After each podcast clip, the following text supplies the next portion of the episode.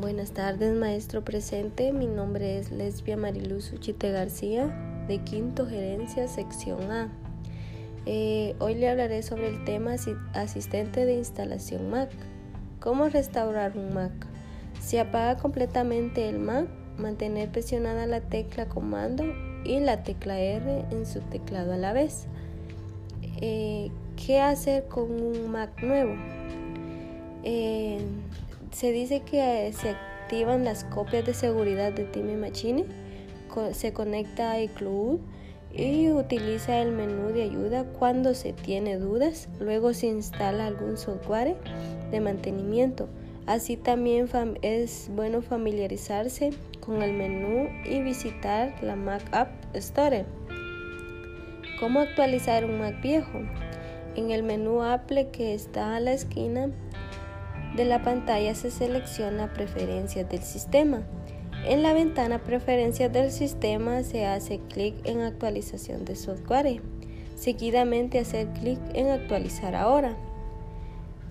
Eh, también está la, la lista de ordenadores compatibles con Mac Sierra, que estos son MacBook, finales del 2009 y posterior en Mac finales del 2009, posterior MacBook Air 2010 y posterior MacBook Pro 2010, posterior Mac Mini 2010 y posterior Mac Pro 2010.